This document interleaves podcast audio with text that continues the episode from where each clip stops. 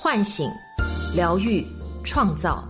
我是张德芬，欢迎来到张德芬空间。在这里，让我们一起遇见未知的自己。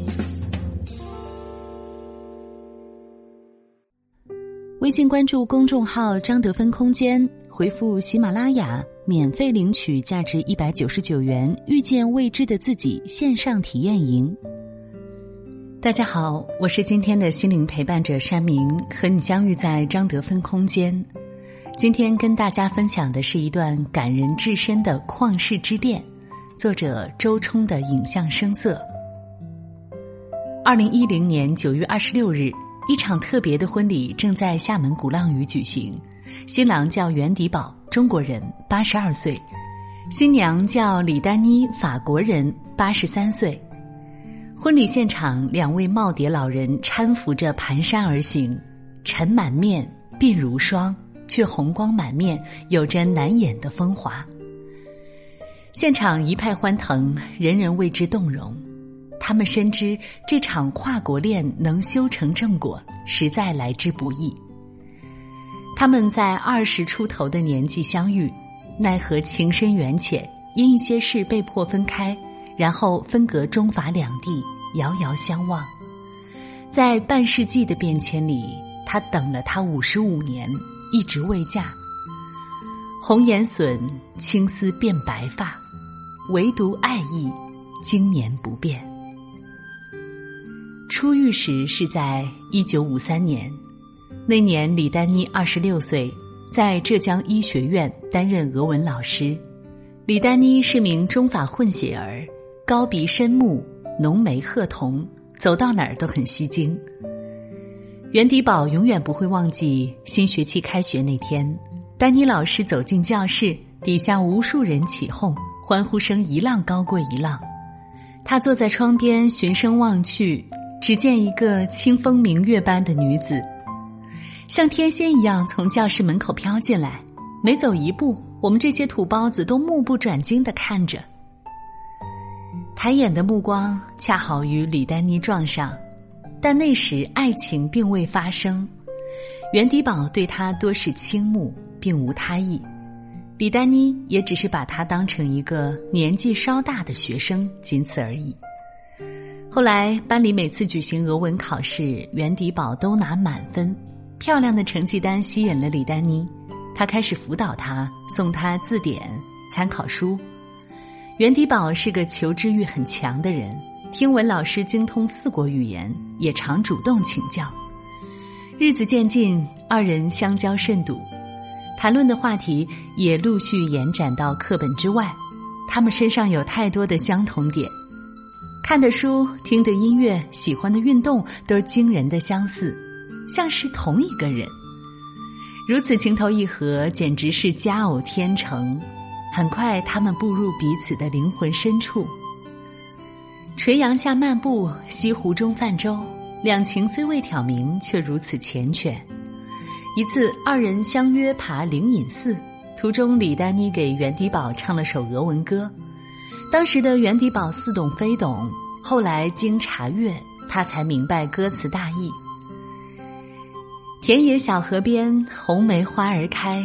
有一位少年真使我心爱，可是我不能对他表白，满怀的心腹话没法讲出来。按理来说，如此大胆的示意应该让他高兴才是，可他没有。面对丹妮的表白，他心里愁绪如麻，一面是喜，一面是惧，因为在他内心深处藏着一个秘密。入校前十天。家人帮袁迪宝包办了一场旧式婚姻，当时的他已经二十五岁，按照习俗，男大当婚，若等学成归来，可能会打一辈子光棍儿。于是奉父母之命、媒妁之言，他不得不与一名叫黄秀雪的女子结为连理。人生的出场顺序就是这么造化弄人。入校后，他遇到了李丹妮，情心初萌。这场不该到来的恋爱凶悍不可挡，他自身也逾矩不能自拔。可他到底明白自己是有妇之夫，这场包办婚姻中与妻子虽无感情基础，但世俗道德在先，责任在先，不可能弃发妻于不顾。无奈、纠结、挣扎，一场巨大的心理斗争之后，他忍痛做出一个决定。芙蓉树下，他垂下脸，含着泪，把压在心底的秘密和盘托出。李丹妮听到后，心如刀挫。有那么一秒钟，他甚至想将他据为己有，可道德不允许。我不能将自己的幸福建立在另一位女人的痛苦之上。命数已定，他深感无力，除了放手，别无他法。于是剪下一缕发，脱下一枚戒指，送给袁迪宝后，咬牙离开。袁迪宝哽咽难言，深感歉疚。希望二人以朋友相称，继续保持联系。李丹妮答应了，毕竟她从未怪过袁迪宝。恨不相逢未嫁时，他明白错的不是他们，而是封建习俗，是造化弄人的相遇。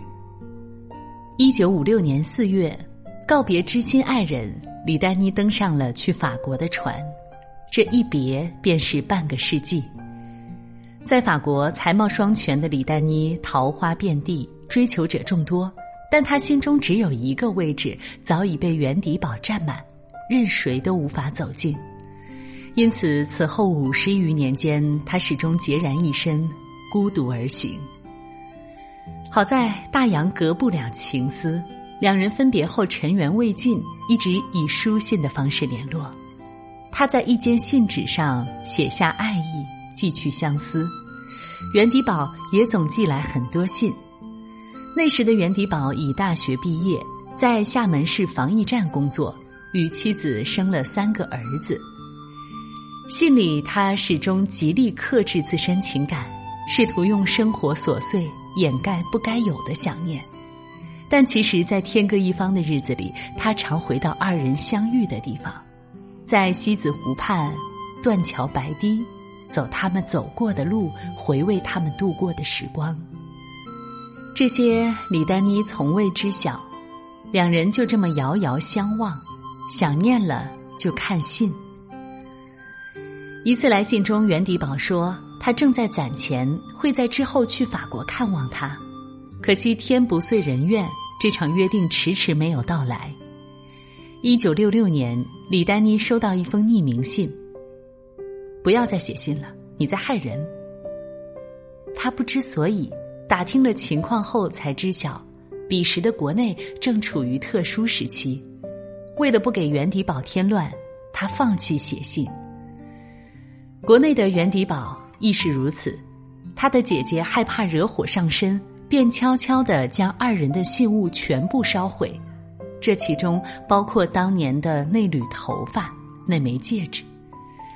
就这样，二人在命运沉浮、时代动荡中上上下下断了唯一的联系方式。一九七六年，特殊时期结束，李丹妮再次将信寄出，等来的却是查无此人。他万念俱灰，心想：十年过去了，他有妻有子，家庭美满，大抵是不想我打搅他了。但其实袁迪宝早已不在厦门防疫站工作。而是被下放到了龙岩小池，他同样给李丹妮写了数十封信，均被悉数退回。他以为丹妮已嫁作他人妇，把他忘记了，所以相思再入骨，爱意再绵延，他都没敢再写信。两人就这样错过、误会，岁月悠悠，年年相似，曾经的一对璧人，日渐苍老。如同信笺上的字迹，在经岁月淘洗后，开始褪色、斑驳，无人再提。所有人都以为袁李二人就将自此相忘于江湖。变故发生了。一九九四年十月，袁迪宝的妻子不幸患癌去世。妻子离世后，袁迪宝独居了十余年，不修边幅，潦倒不堪。见他孤独一人，晚辈曾多次劝他再寻个老伴儿，他千推万阻，坚决不肯。直到二零一零年春节，全家齐聚一堂，举杯共庆，笑谈往事，话语间，晚辈们得知他与李丹妮的事，大为震撼，纷纷劝他再尝试联系对方。袁迪宝很是犹豫，毕竟两人已几十年没有联系，不知对方是否嫁了人、搬了家，又是否还活着。那天晚上，他嘴上说着拒绝，房间却整晚亮着灯。昏黄的灯光下，他写了又改，改了又写。几十年的思念，实在不知该如何下笔。次日，信寄出，他终日悬悬而望，只盼早日收到回信。好在天作之缘，一个月不到，李丹妮寄来回信。看着熟悉的自己，袁迪宝喜极而泣。他还活着，他还活着。原来这些年他一直未嫁，为了让袁迪宝能联系他，也从未搬家。之后更是打算在修道院杳然一生。对此，袁迪宝惭愧又内疚。从前他们之间横亘着无法逾越的巨石，在时间茫茫中弄丢了对方。现在他们终于有机会重生相爱。袁迪宝说：“爱是无罪的。”只要不做害羞的事，就很纯洁。于是当即决定邀请李丹妮来中国。丹妮，你好，接到你的来信后，我日夜思念着你，只有默默唱歌，疏解心结。你独身至今，信物也留存至今，请原谅我的负罪感。我们要重生。如果你愿意。来夏后，我们可以到民政局办理结婚登记，你来和我们同住。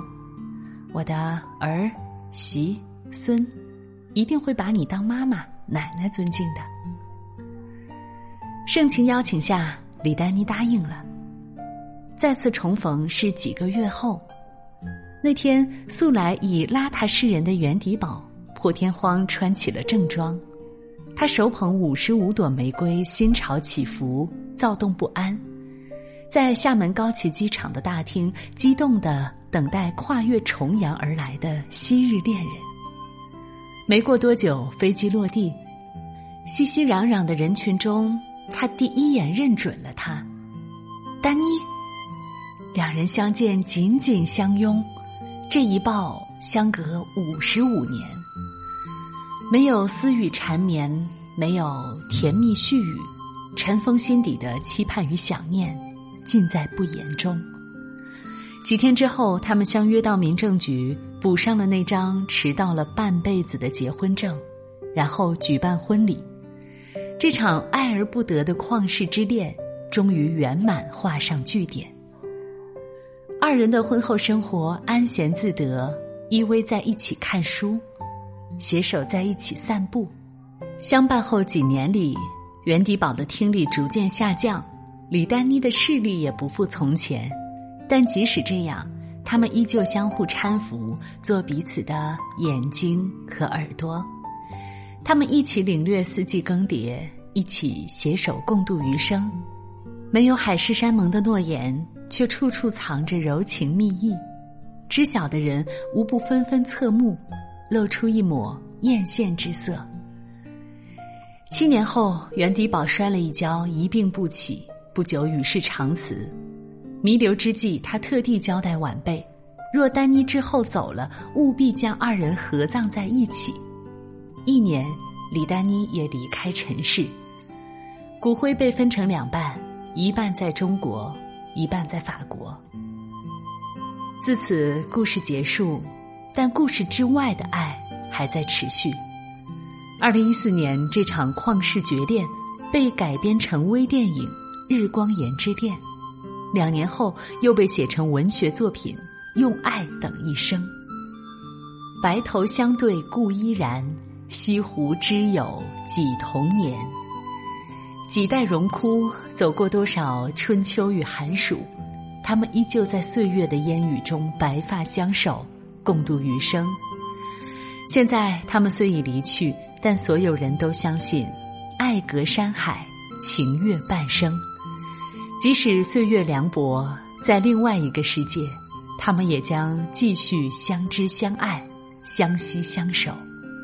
这场旷世之恋不会停止。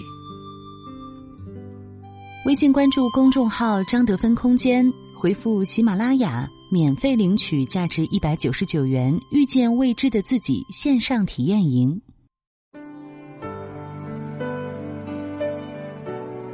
我是张德芬。